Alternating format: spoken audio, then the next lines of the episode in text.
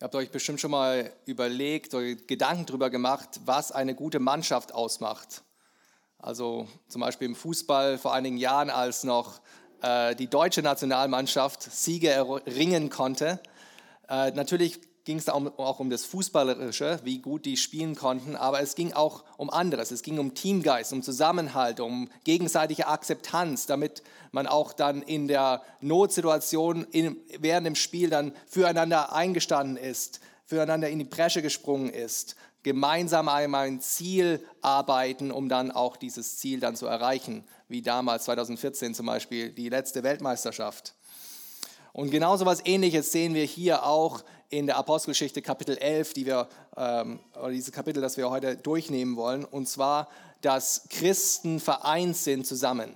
Christen vereint sind zusammen, Jünger, die vereint sind zusammen, gemeinsam auf dem Weg der gegenseitigen Annahme untereinander, um gemeinsam zu arbeiten im Reich Gottes, um die Gemeinde zu erbauen und daran in dieser Gemeinschaft dann auch sich gegenseitig zu helfen in verschiedenen Notlagen. Und das ist letzten Endes äh, die Kernaussage dieses Kapitels. Jünger sind vereint zusammen. Sie nehmen einander an.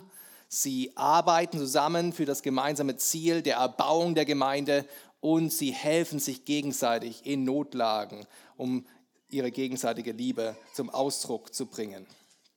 Vielleicht uns nochmal den Zusammenhang, den Kontext vor Augen zu halten. Letzte Woche haben wir gesehen, dass das Evangelium zum ersten Mal zu den Heiden gekommen ist, dass Cornelius und sein ganzer Haushalt und alle, die da versammelt waren, äh, gläubig wurden, Jesus vertraut haben, sich äh, abgekehrt haben von ihrer, äh, ihrer, ihrer Sünde und zu Jesus gefunden haben. Und der, der Petrus hat es alles miterlebt. Hautnah wurde er von Gott dazu beauftragt, das zu tun. Und jetzt geht es darum, zu zeigen, in Kapitel 10 gewissermaßen sehen wir, dass Gott die Heiden angenommen hat. Und in Kapitel 11, äh, die ersten 18 Verse, geht es darum, dass die Gemeinde jetzt auch die Heiden annehmen soll.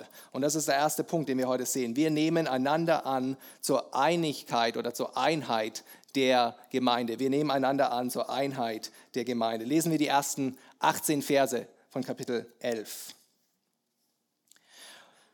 Und die Apostel und die Brüder, die in Judäa waren, hörten, dass auch die Heiden das Wort Gottes angenommen hatten. Und als Petrus nach Jerusalem hinaufkam, machten die aus der Beschneidung ihm Vorwürfe und sprachen, zu unbeschnittenen Männern bist du hineingegangen und hast mit ihnen gegessen.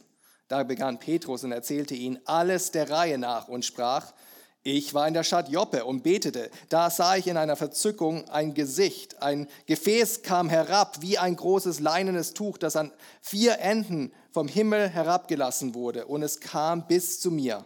Und als ich nun hineinblickte und es betrachtete, sah ich die vierfüßigen Tiere der Erde und die Raubtiere und die kriechenden Tiere und die Vögel des Himmels. Und ich hörte die, eine Stimme, die zu mir sprach, Steh auf, Petrus, schlachte und iss. Ich aber sprach, keineswegs, Herr, denn nie ist etwas Gemeines oder Unreines in meinen Mund gekommen.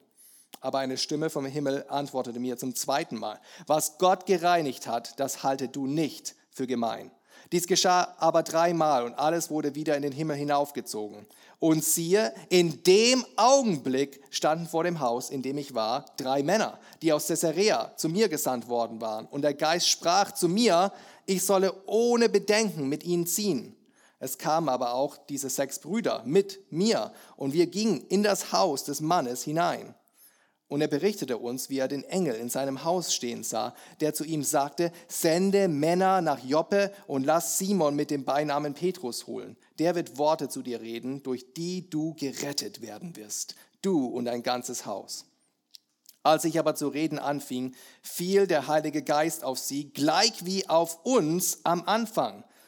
Da gedachte ich an das Wort des Herrn, wie er sagte, Johannes hat mit Wasser getauft, ihr aber sollt mit Heiligem Geist getauft werden. Wenn nun Gott ihnen die gleiche Gabe verliehen hat wie auch uns, nachdem sie an den Herrn Jesus Christus gläubig worden sind, wer war ich denn, dass ich hätte Gott wehren können? Als sie aber das hörten, beruhigten sie sich und priesen Gott und sprachen, so hat denn Gott auch den Heiden die Buße zum Leben gegeben. Gottes heiliges Wort. Ja, Petrus ist noch nicht mal in Jerusalem zurück und schon gibt es Gerüchte in der Stadt, in der Gemeinde in Jerusalem von dem, was in Caesarea passiert ist, dass die Heiden eben auch das Wort Gottes angenommen haben. Und dann kommt Petrus zurück, Vers 2, und was passiert erst? Kommen Vorwürfe, werden ihm entgegengebracht von einer sogenannten Beschneidung. Das war ein Teil der Gemeinde in Jerusalem äh, von Judenchristen, die eben behaupteten, und das sehen wir auch später, zum Beispiel im Galaterbrief haben wir das ja auch gesehen, die behaupten, dass die Heiden später dann auch beschnitten werden müssen, dass sie auch die Bräuche und die Ritualen vom Alten Testament auch mit aufnehmen müssten, um eben Teil der Gemeinde zu sein. Und diese Beschneidung von vornherein, die sind schon dagegen, dass die Heiden irgendwie hier dazukommen. Und die beschuldigen, die, die sind vorwurfsvoll gegen den Petrus, der hat noch, ist noch nicht mal zum Wort gekommen, der konnte noch nicht mal erklären, was passiert ist. Und schon kommen die Vorwürfe. Es hagelt regelrecht an Vorwurf, Vorwürfen. Und was sind diese Vorwürfe? Du, hast, du bist hineingegangen zu den Heiden und du hast mit denen gegessen. Das waren die zwei Vorwürfe. Und aus Kapitel 10, wenn ihr nochmal zurückblättert, 10, Vers 28, das war ja genau das, was auch Petrus damals ähm, so bewusst war, dass ein Jude, es einem nicht erlaubt war, als Jude bei den Heiden zu verkehren. Das sagt er, als er das erste Mal nach Caesarea kommt. 10, äh, Vers 28, ihr wisst, dass es einem jüdischen Mann nicht erlaubt ist, mit dem Angehörigen eines anderen Volkes zu verkehren oder sich ihm zu nahen. Und dann sagt er aber, dass doch Gott ihm gezeigt hat, dass er niemand unrein nennen soll und so weiter und so fort. Also was wir hier ganz am Anfang sehen, ist auch in gewissermaßen ein Déjà-vu-Erlebnis, nicht wahr? Das haben wir alle schon mal bei Jesus gesehen. Die gleichen Anschuldigungen wurden ja auch gegen Jesus gebracht, als er damals mit den Sündern und mit den, ähm, mit den Prostituierten und so weiter gegessen hat und bei ihnen eingekehrt ist in die Wohnung der Zöllner und der Sünder. Was haben die Pharisäer ihm vorgehalten? Dieser Mann, der isst mit Sündern. Der nimmt die Sünder an und er isst mit denen. Das kann doch nicht sein. Und genau diese gleiche Selbstgerechtigkeit, die sehen wir hier auch in diesen Versen. Und es ist wiederum so ein Vorwurf, ein Vorwurf, der einfach vorwurfsvoll ist. Ohne Fakten, ohne erstmal den Petrus aussprechen zu lassen, erklären zu lassen, sondern einfach so reingeschmissen in den Raum hinein. Und liebe Geschwister, das ist genau das, was wir auch vermeiden sollten in unserem Umgang miteinander. Das ist Gift für eine Gemeinde, wenn Vorwürfe kommen, wenn ohne die Fakten zu wissen, hinterm Rücken vielleicht sogar von anderen äh, erzählt wird und Gerüchte hochbrodeln, die überhaupt keine Faktenlage haben. Aber es ist auch interessant, wie Petrus hier dem allen entgegnet, nicht wahr? Die Verteidigungsrede des Petrus sehen wir dann in, in Versen 4 bis 17. Ja, und es ist ganz interessant, wie der Petrus hier beginnt. Er geht nicht in die Gegenoffensive. Er, er tut jetzt nicht den, was äh, entgegnen und ihnen Vorwürfe machen, ja, dass, sie, dass sie selbstgerecht sind, dass sie jetzt besser auf ihn hören sollen und die Heiden aber akzeptieren müssen. Nein. Was macht er? Vers 4, ist es euch aufgefallen? Da begann Petrus und erzählte ihnen alles der Reihe nach und sprach.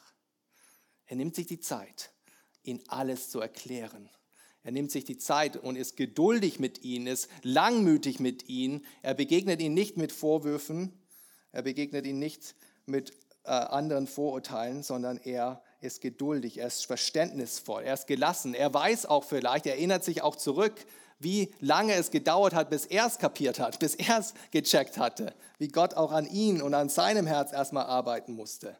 Ja, dreimal musste ja der Herr ihm es sagen, bevor es er, er es dann auch akzeptiert hat, zu den Heiden zu gehen. Und so ist er jetzt auch mit seinen Brüdern in Jerusalem geduldig und langmütig und verständnisvoll und will ihnen alles der Reihe nach erklären. Und ich denke, da ist auch eine Wahrheit für uns, liebe Geschwister. Ich glaube oft, wenn wir was, eine Erkenntnis aus Gottes Wort äh, empfangen haben oder erfahren haben oder uns was Neues bewusst geworden ist und wir eine gewisse Überzeugung haben aus der Schrift heraus, dann sind wir vielleicht sehr inbrünstig und wir wollen es allen einfach weitersagen und dann bleibt manchmal die Liebe auf der Strecke. Ich kenne das aus meinem eigenen Leben, ja. Und dann müssen wir uns vielleicht erstmal so dem Petrus zum Vorbild nehmen und wissen, hey, wie langmütig und wie geduldig war der Herr mit uns, bis wir was erkannt haben, bis wir was aus seiner Schrift dann auch verstanden haben und es unseren Geschwistern auch dann gleichermaßen antun, mit ihnen dann auch geduldig sein und ihnen es äh, liebevoll und geduldig an, äh, erklären und äh, dass sie es auch verstehen können. Ja, die Verteidigungsrede hier, die wir sehen, das ist im Prinzip eine Nacherzählung von den Ereignissen aus Kapitel 10. Ähm, es ist eine Wiederholung, ja, gewissermaßen. Es sind verschiedene Akzente, die hier, äh, die hier neu fokussiert werden, aber im Grunde genommen ist es fast eine Wiederholung von Kapitel 10. Stellt sich die Frage, warum hier diese Wiederholung in, in der, im Wort Gottes? Auf in erster Linie, denke ich, ist es uns, soll es uns bewusst sein, dass Wiederholung, das ist ja immer ein, auch äh, sag ich mal, in der Erziehung, jedes Kind weiß es auch, wenn mein, mein Papa oder meine Mama was wiederholt, dann muss es bestimmt wichtig sein oder ich habe es noch nicht verstanden und muss es deswegen nochmal hören. Und genauso ist es, denke ich, auch hier äh, in erster Linie, dass wir es, äh, die, die, die Annahme der Heiden in Gottes Volk ist so wichtig, dass es hier doppelt ähm, wiedergegeben wird. Und was wir aber auch beachten müssen, ist den Kontext, den Zusammenhang. Ja, dass Petrus hier das wiedergibt und erzählt für einen bestimmten Zweck. Ja, der Zweck ist, dass er auch seine Brüder, seine Geschwister in Jerusalem davon überzeugen will, dass die Heiden tatsächlich jetzt auch zur Familie Gottes gehören, dass wir die auch annehmen sollen. Und deswegen äh, setzt er ganz bestimmte Akzente, um das quasi hervorzubringen. Ich habe sie jetzt akzeptiert, Gott hat sie akzeptiert und ihr sollt sie bitte auch akzeptieren und annehmen. Und das sehen wir hier in diesen Versen. Das Ziel ist im Endeffekt diese Vorwürfe, du hast dich eingelassen mit den Heiden, du hast dich verunreinigt, diese zu entkräften und damit sie auch zu der Überzeugung kommen, dass sie auch diese Heiden eben annehmen dürfen und können. Und was zum Beispiel ganz klar, klar, sofort ins Auge stechen sollte, ist, in welcher Person dieser ganze, diese ganze Nacherzählung geschrieben ist. Wenn wir zurückgehen in Kapitel 10, da sehen wir, dass alles aus der dritten Person geschrieben wird. Ja? Zum Beispiel, als, der, als diese Erscheinung zum Petrus kommt, äh, Kapitel 10, Vers 9. Am folgenden Tag aber, als jene auf dem Weg waren und sich der Stadt näherten, stieg Petrus auf das Dach, um zu beten. Da wurde er sehr hungrig und so weiter. Also immer in Er-Form, ja. Es wird über den Petrus erzählt. Aber hier in der Nacherzählung ist es die erste Person, ja, Petrus macht es sich quasi zu eigen, er erzählt als Augenzeuge, er erzählt das, was er selbst erlebt hat und damit kann man nicht argumentieren. Er hat es am eigenen Leib äh, erlebt, all diese Sachen, die hier geschehen sind. Das ist das Erste, was uns ins Auge stechen sollte. Das ist ein Augenzeugebericht. Er hat es erlebt. Dann diese Verzückung, auf die er nochmal eingeht, in den Versen 5 bis 10 von Kapitel 11. Da will er uns zeigen und, und aufleuchten, dass das wirklich so greifbar war, wirklich so sichtbar. Das ist wie wenn er so eine VR-Brille, so eine Virtual Reality-Brille aufsetzt und alles so wirklich geschehen ist. So, äh, so hautnah hat er das alles erlebt. Ich weiß nicht, ob das euch aufgefallen ist, wenn er zum Beispiel Vers 6 oder Vers 5, ja, diese Verzückung, das Tuch kommt herunter, wird herabgelassen und es kam bis zu mir, ja, er kann es quasi berühren. Und dann in Vers 6, als ich nun hineinblickte und es betrachtete, da sah ich die vierfüßigen Tiere. Also drei Begriffe für das, für das Sehen, das Hineinblicken, das Betrachten. Mit, mit all seinen Sinnen hat er das alles erlebt. Er sieht, er hört dann die Stimme, er ist zum Greifen nah und dann auch die Aufforderung zu essen, also auch das Schmecken ist irgendwie dabei. All seine Sinne werden hier beansprucht. Das ist wirklich so geschehen. Er hat als Augenzeuge all dieser Dinge. Und dann die Aufforderung von Gott, ähm, als Petrus zunächst hier Gott widerspricht oder dem Herrn widerspricht und sagt, nein, niemals.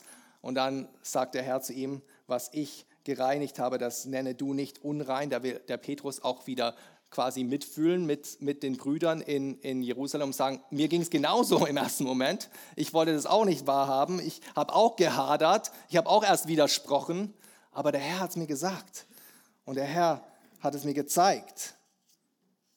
Und auch für uns die Anwendung, liebe Geschwister, dass wir es genauso tun sollten, dass wir genauso niemand unrein nennen sollten, aufgrund von seiner Herkunft, aufgrund von seiner Andersartigkeit vielleicht, die nicht der Herr schon angenommen hat.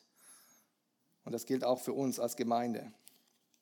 Wieder auch hier dreimal wird betont, Vers 10. Dies geschah aber dreimal, diese gleiche Vision, dieses gleiche Gesicht, dieses gleiche Tuch, das vom Himmel herabkommt, diese gleiche Botschaft vom Herrn, äh, was Gott gereinigt hat, das halte du nicht für gemein.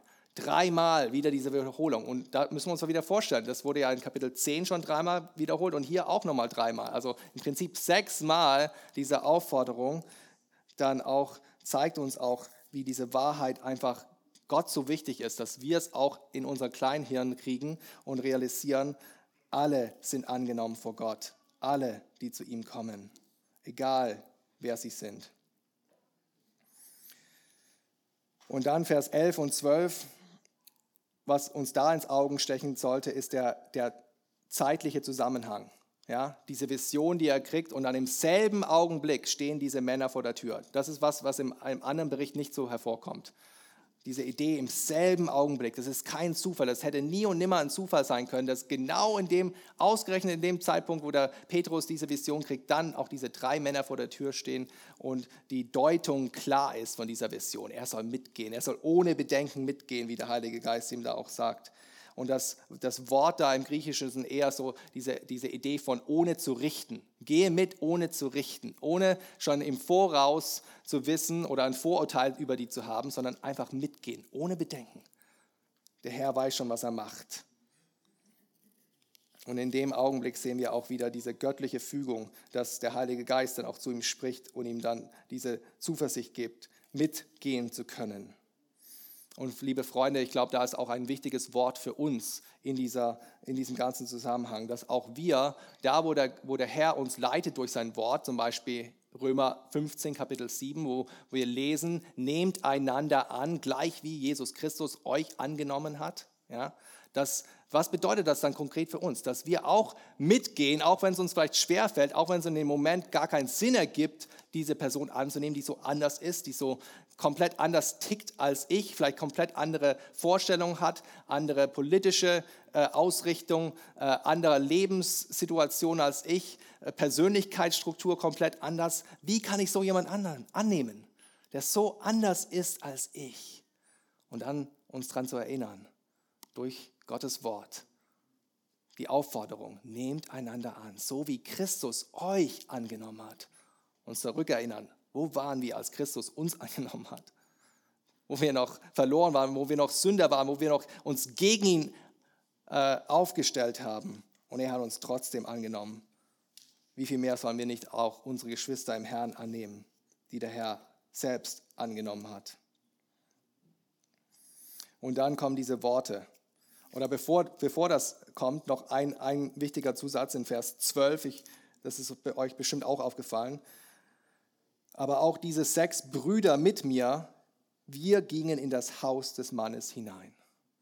Das ist wieder ein Detail, was im ersten Bericht nicht drin war. Da war die Rede nur von etlichen Brüdern. Und hier wird genau beschrieben, wie viele Brüder dabei waren. Und nicht nur irgendwelche Brüder, sondern diese Brüder. Die waren dabei in Jerusalem, sind mitgekommen nach Jerusalem, haben das bezeugt. Also es ist nicht nur das Zeugnis von dem Petrus alleine, sondern es gibt sechs andere Zeugen, sieben Zeugen, die gemeinsam hier hineingegangen sind und gegessen haben mit den Heiden, die auch diese Heiden angenommen haben. Und Petrus sagt quasi indirekterweise damit, diese Anschuldigung gegen mich, die gilt dann aber auch bitteschön, bitteschön für die anderen sechs Brüder, die hier mit mir stehen.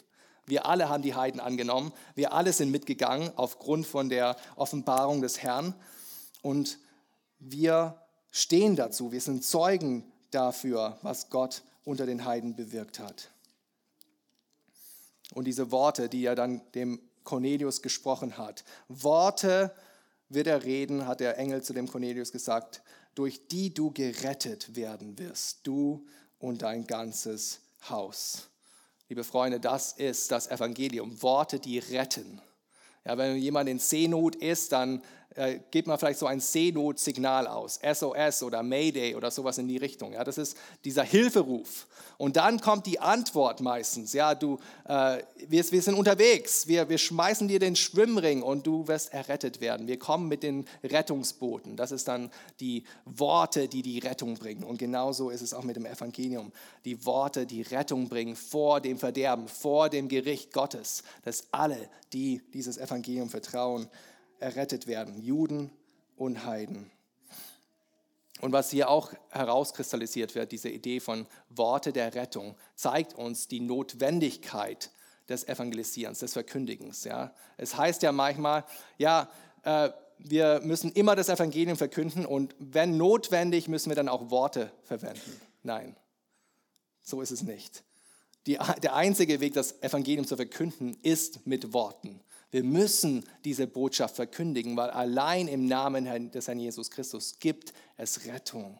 Und das ist auch für uns nochmal so wichtig zu wissen und zu hören, wie Römer 10 zum Beispiel uns sagt, dass diejenigen, die, die Heiden, die noch verloren sind, wie sollen sie denn hören, wenn äh, ihnen oder, oder glauben, wenn sie nicht gehört haben? Wie können sie hören, wenn ihnen jemand nicht das, diese Botschaft verkündigt? Und wie kann es Verkündiger geben, die nicht auch gesandt werden? Und hier wird der Petrus gesandt und er verkündigt das Evangelium und der Cornelius hört und gehört dann auch dazu, zu dieser neuen Glaubensgemeinschaft. Und das sehen wir dann in den Versen 15 und 17, diese Annahme. Ja, mit der Annahme ja, des Evangeliums kommt auch die Ausgießung des Heiligen Geistes. Gleich wie im Pfingsten, gleich wie am Anfang, sagt Petrus, wie bei uns damals am Pfingsten. Die haben den gleichen Geist bekommen. Die haben die gleiche Gabe des Heiligen Geistes empfangen. Und die Deutung dann für den Petrus kommt dann in Vers 16. Da nimmt er uns hinein in sein Gedankenleben, was er in dem Moment gedacht hat. Vers 16, da gedachte ich an das Wort des Herrn, wie er sagte, Johannes hat mit Wasser getauft, ihr aber sollt mit Heiligem Geist getauft werden. Das ist ein Zitat aus Apostelgeschichte 1, Vers 4, als der Herr Jesus den Jüngern gesagt hat, dass eben dieser Heilige Geist noch ausgegossen wird. Und damals haben sie ja gedacht, das, das betrifft ja nur uns, das betrifft nur die Jünger in Jerusalem, nur die Juden. Aber da haben wir gesehen, dass es nicht nur auf sie zugetroffen hat, sondern auch die Samariter waren auch Teil dieser Ausgießung. Auch die Heiden mit Cornelius und so weiter, die haben auch diese gleiche Gabe empfangen. Und was wir auch hier sehen, ist, dass die Geistestaufe was Einmaliges ist, was Grundlegendes ist und, die, und, und was tiefergehendes ist als die Bußtaufe des Johannes des Täufers. Ja, dass die äußerliche Taufe in das Wasser hinein, wie wir es in zwei Wochen dann auch sehen werden, eigentlich ein, ein Zeichen ist, ein symbolisches Zeichen von dem, was schon im Herzen passiert ist. Und so, liebe Geschwister, müssen wir uns auch daran erinnern und einander annehmen, weil wir alle den gleichen Geist empfangen haben, wie es uns der Korintherbrief 1. Korinther Kapitel 12 auch sagt. Ja, es gibt vielleicht unterschiedliche Gnadengaben, die der Herr ausschüttet zur Erbauung der Gemeinde, aber wir haben alle denselben Geist empfangen und wir tun alles in der Kraft desselben Geistes. Und so soll uns auch bewusst sein, dass es in der Gemeinde kein Vergleichen gibt, kein Konkurrenzkampf, kein sich gegenseitig ausspielen oder übervorteilen von anderen, sondern dass wir uns in Liebe gegenseitig annehmen.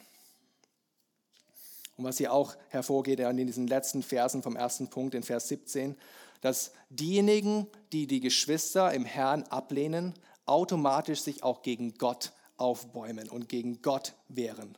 Ist das euch aufgefallen? Wenn nun Gott ihnen die gleiche Gabe verliehen hat wie auch uns, nachdem sie an den Herrn Jesus Christus gläubig geworden sind, wer war ich denn, dass ich Gott hätte wehren können? Wer die Geschwister im Herrn, die den gleichen Geist empfangen haben, die die gleiche, äh, die gleiche Wort des Heils angenommen haben, die zum gleichen, zur gleichen Buße äh, zum Leben gerufen worden sind, wenn wir die nicht annehmen, dann wären wir das Werk Gottes. Ja, hat es geklappt? Hat er die Brüder und in, in Jerusalem überzeugen können, der Petrus? Schaut euch Vers 18 nochmal an. Als sie aber das hörten, beruhigten sie sich und priesen Gott und sprachen, so hat denn Gott auch den Heiden die Buße zum Leben gegeben. Also sie schwiegen erstmal. Sie wurden ruhig. Das Wort dort ist eigentlich eins von Schweigen. Sie konnten, hatten nichts mehr entgegenzubringen. Die Vorwürfe verstummten. Und dann im zweiten Moment, was machen sie? Keine Vorwürfe mehr. Sie öffnen ihren Mund, um Gott zu preisen und zu loben, dass die Heiden auch diese, dieses diese Buße zum Leben empfangen haben, gleich wie sie es auch empfangen haben.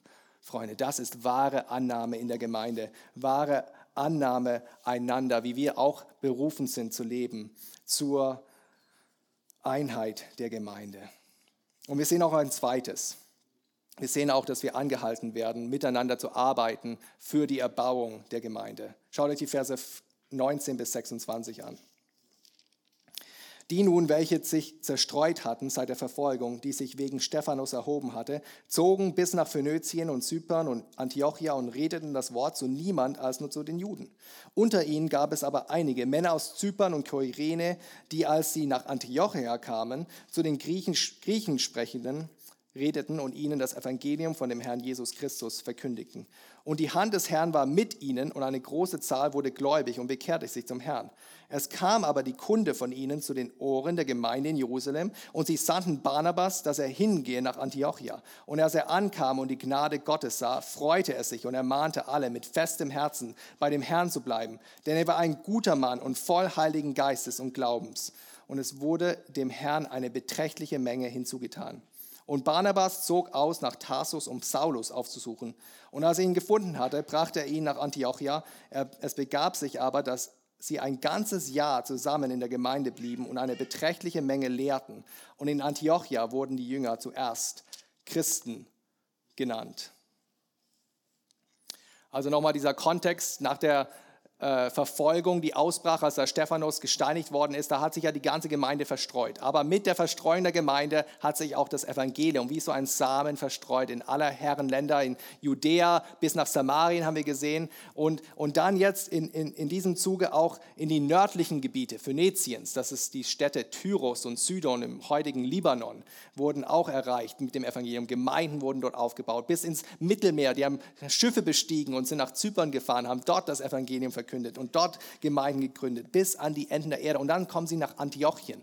Antiochien, äh, Antakya, das war die Stadt, die letztes Jahr leider ein sehr schlimmes Erdbeben erlitten hatte in, in der heutigen Türkei. Und Antiochien damals war eine Weltstadt, 500.000 Einwohner, die drittgrößte Stadt im Römischen Reich nach Rom und Alexandrien. Und eine, eine Stadt, die auch eine sehr große jüdische Gemeinde, jüdische Diaspora dort hatte.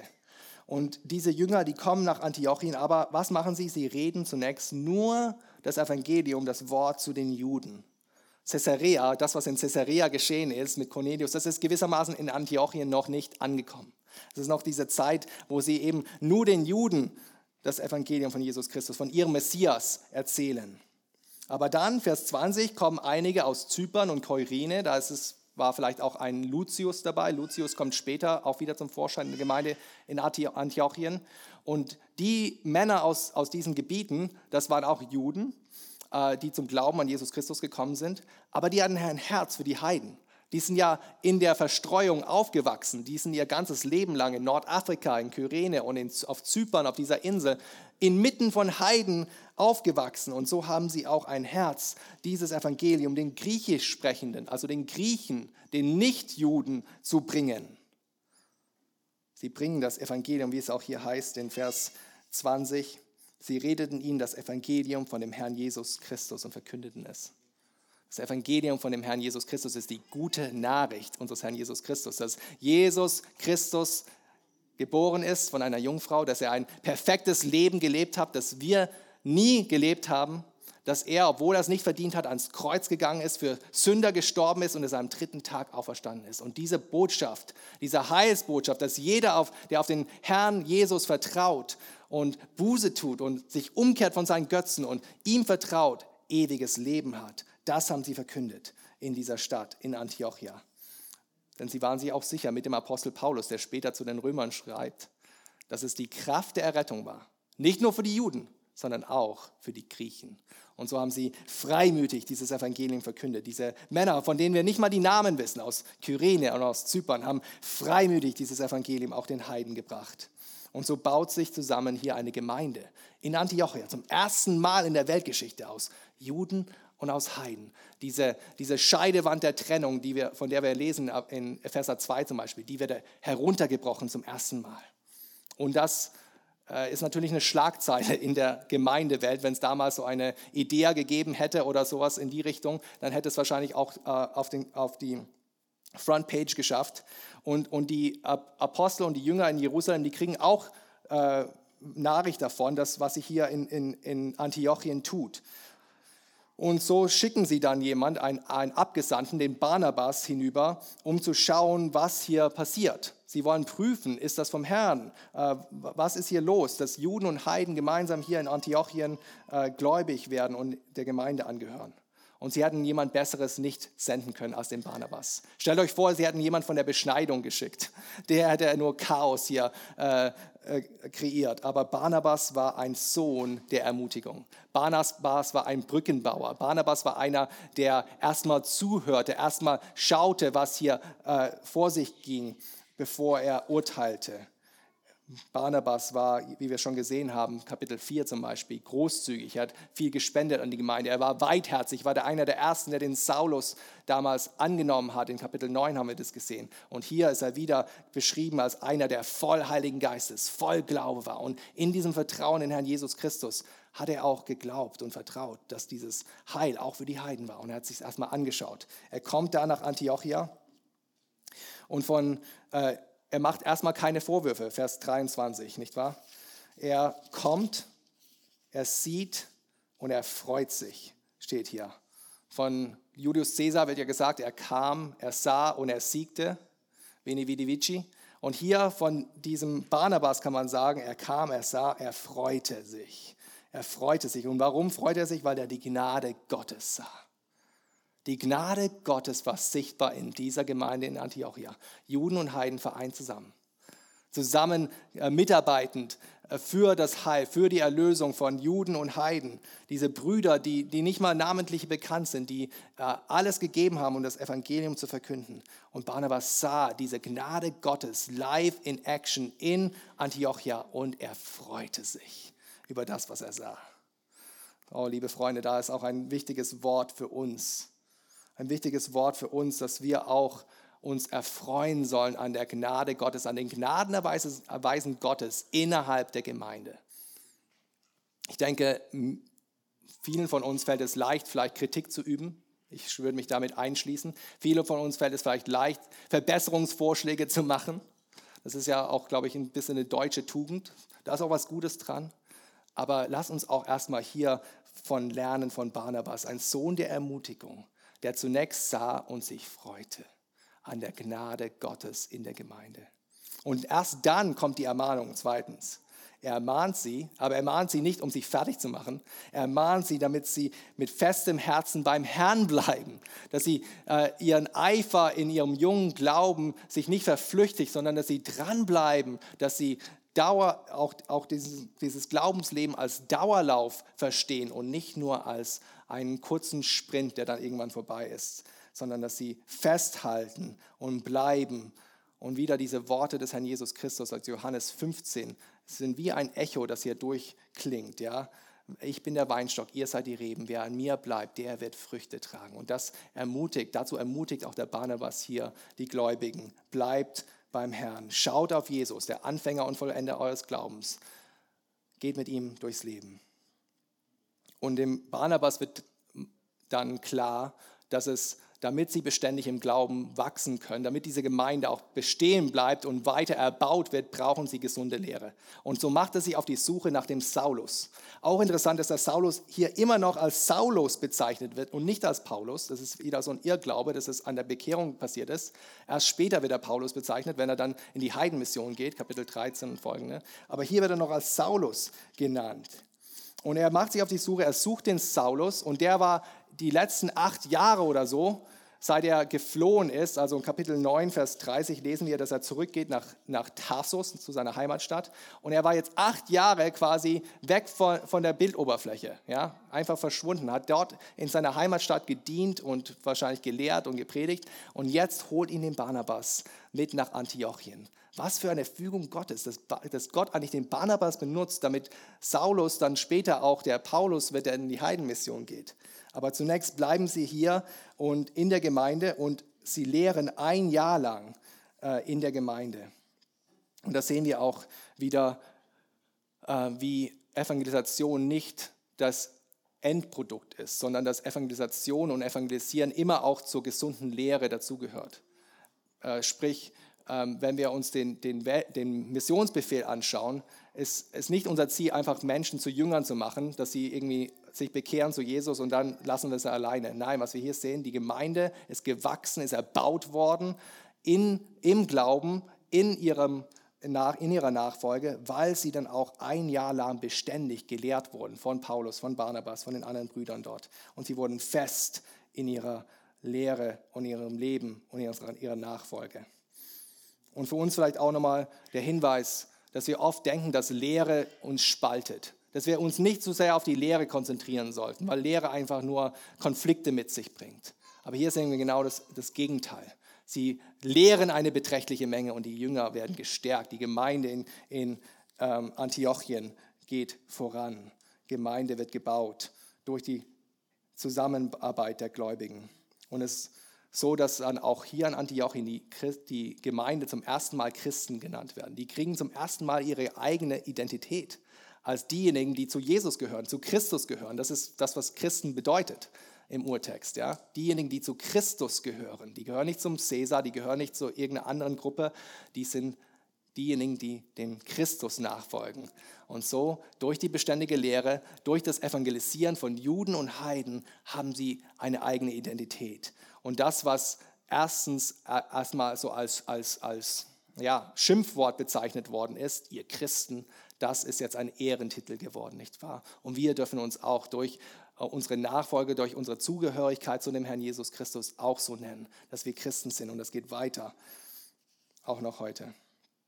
Und drittens und letztens und ein kürzerer letzter Punkt, wir helfen einander zur Erquickung der Gemeinde. Lass uns die letzten vier Verse hier lesen. In diesen Tagen aber kamen Propheten von Jerusalem herab nach Antiochia. Und einer von ihnen mit Namen Agabus trat auf und zeigte durch den Geist eine große Hungersnot an, die über den ganzen Erdkreis kommen sollte. Diese trat dann auch in ein unter dem Kaiser Claudius. Da beschlossen die Jünger, dass jeder von ihnen gemäß seinem Vermögen den Brüdern, die in Judäa wohnten, eine Hilfeleistung senden sollten. Das taten sie auch und sandten sie an die Ältesten durch die Hand von Barnabas und Saulus.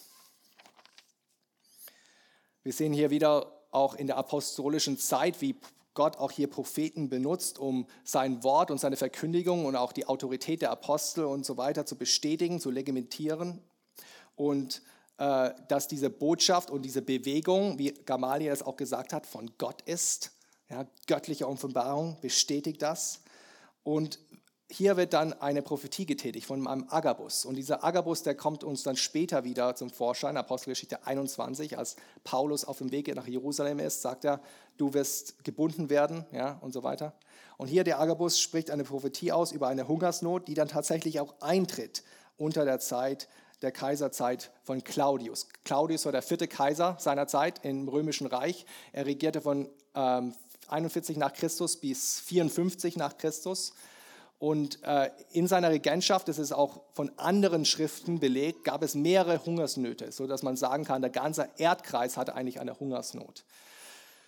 Und äh, das zeigt uns auch wiederum, dass der Lukas ein Historiker war. Ja, das sind nicht Märchen, die hier erfunden werden, sondern die sind auch durch andere Quellen belegbar und äh, zeigen uns, dass es auch vertrauenswürdige Quellen sind. In einer solchen Quelle von einem Suenton, der sagt Folgendes über die Lebensmittelknappheit damals, die selbst Rom erreichte. Er sagt Folgendes über den Claudius. Während einer Lebensmittelknappheit, die durch jahrelange Missernten verursacht wurde, wurde Claudius mitten auf dem Forum vom Pöbel angehalten, der ihn so misshandelte und ihn gleichzeitig mit Brotstücken bewarf, dass er Schwierigkeiten hatte, durch eine Hintertür in den Palast zu entkommen. So die historische äh, Einschätzung von einem der Historiker damals. Ich glaube, wichtig für uns ist, dass es nicht nur um die Prophetie geht, nicht nur darum, dass diese Hungersnot dann auch eingetreten ist, sondern viel wichtiger ist, wie die Gemeinde reagiert hat, nicht wahr? Und das sehen wir abschließend in diesen Versen 29 und 30, dass sie beschlossen, jeder gemäß seinem Vermögen etwas zu geben für die Gemeinde in Judäa, die sehr stark betroffen war von dieser Hungersnot. Und Barnabas und Saulus, die sind dann diejenigen, die sind auserkoren, dann diese, diese Hilfsgüter, diesen Hilfstransport, diese finanziellen Mittel äh, zu bringen zu der Gemeinde in Jerusalem und es den Aposteln zu übergeben. Und davon haben wir auch gelesen im Galaterbrief, ja, dass dieser zweite Besuch des, des Paulus 14 Jahre später nach seiner Bekehrung dann in Jerusalem war. Das war so 47, 46 nach Christus. Und da wird er auch angenommen. Die, die Hand der Gemeinschaft wird ihm überreicht, dass er auch das wahre Evangelium verkündet. Er wird ihm auch bestätigt. Und hier gebend überreichen sie im Prinzip hier auch die Reichtümer der Heiden, wie es ja auch im Alten Testament immer und immer wieder äh, vorhergesagt wird, der Gemeinde in Jerusalem. Und Paulus nimmt sich das auch dann zu Herzen, der Armen zu gedenken. Das hat er ja auch gerade gesagt in der Schriftlesung ganz am Ende, Kapitel 2, Vers 11 von Galaterbrief. Und das sehen wir dann auch im weiteren Verlauf von Paulus' Dienst, ja, in seinen Dienstreisen, in seinen Missionsdiensten, in seinen Briefen. Da er, greift er das auch immer wieder auf, diese Hilfeleistung für die Armen, für die bedürftige Gemeinde in, in Judäa und in Jerusalem, ob es den Galatern oder, sorry, den ähm, Korinthern ist oder den Römern oder er gibt auch das Beispiel der mazedonischen Kirche, die sie aufopferungsvoll äh, gegeben hat für die notleidenden Gemeinde in Jerusalem in Jerusalem, weil das Spenden dieser Gelder dann auch Beweis dafür ist, dass sie wirklich auch die Gemeinde lieben und die Gläubigen lieben. Und Freunde, so ist es auch mit uns. Wir haben auch das Vorrecht, wir haben auch die Pflicht, aber auch das Vorrecht, anderen zu helfen, anderen Geschwistern zu helfen, die Not leiden. Sei es finanzielle Not, sei es körperliche Not, sei es irgendeine seelische oder geistliche Not. Wir haben das Vorrecht, einander anzunehmen, einander Sorge und Lasten zu tragen, wie uns Gottes Wort auch sagt, und praktisch zu helfen und finanziell zu helfen, wo es auch nur mangelt. Und so deswegen haben wir zum Beispiel einmal im Monat eine Diakoniekasse, wo wir ganz speziell auch Gelder sammeln für diejenigen, die Not leiden unter uns, finanzielle Nöte haben. Äh, ich finde es auch so schön, wie in unserer Gemeinde es gelebt wird. Äh, jetzt zum Beispiel äh, ja, Viktor und Naemi, die die Korowskis besuchen gegangen sind in, in Hessen und drei, vier Tage dort mit ihnen sind und, und sie wieder auf die Sprünge bringen. Oder wie diejenigen, die, die krank sind, dann auch besucht werden von Gemeindemitgliedern. Nicht nur von mir, sondern von anderen in der Gemeinde. Oder ins Krankenhaus gefahren werden. Oder wenn eine Mutter zum Beispiel ein Kind gebiert und dann die Gemeinde kommt und, und äh, Essen äh, nach Hause bringt, damit die Familie sich darum nicht kümmern muss. Lass uns da auch weiterhin wachsen und auch Gottes Gnade darin sehen, dass wir auch hier einander helfen können, wo Not am Mann ist. Ja, liebe Freunde, liebe Gemeinde, wir sind vereint zusammen und wir leben diese Einheit aus, indem wir einander annehmen zur Einigkeit der Gemeinde, indem wir zusammen mitarbeiten zur Erbauung der Gemeinde und indem wir einander helfen, damit wir auch in äh, Notsituationen Erquickung erleben. Möge Gott uns dabei helfen, zu seiner Ehre allein. Amen.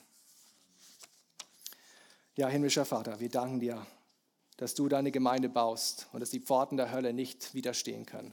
Wir danken dir, dass wir durch unsere Liebe erkennbar sind in der Welt als deine Jünger. Und so helfe uns hier in dieser kleinen Ortsgemeinde das auch auszuleben, dass wir uns in Liebe annehmen können, auch wenn wir andersartig sind, weil wir alle denselben Geist empfangen haben und dasselbe Wort geglaubt haben und denselben Christus nachfolgen.